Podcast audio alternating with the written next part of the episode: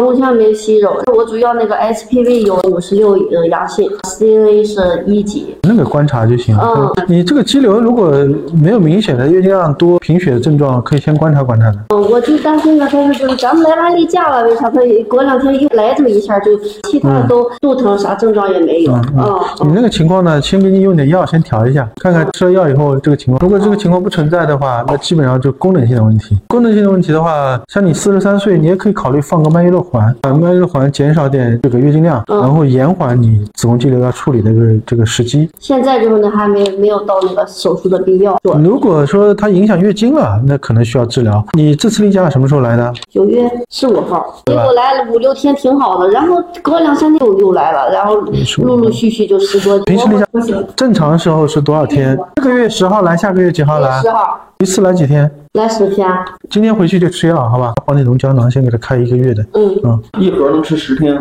开两盒。我吃完如果没有这个症状，就先下去了。如果有症状，我再来找老师。如果有症状，建议你做宫腔镜检查，看内膜有没有问题，吃完了以后是观察一两个月再再不是就看下个月的情况，下次例假的例假的情况。因为他不是每个月这样，嗯我们现在关键的就看下个月，下个月用完药以后，例假是不是正常了？行正常了，咱们就不用做宫腔镜了。再过一段时间，你可把环儿放上去，就延缓它手术的时间，因为放了环儿之后，月经量会减少的。因嗯，为你再长下去，这肌瘤可能会引起症状了。今天就开始吃啊啊！除如果来了，中间来了，例假量多了就停了，好吧？行，量多了就行，但是量少的话它可以继续，嗯啊，那个来完了以后我就别吃了，就对看对观察对。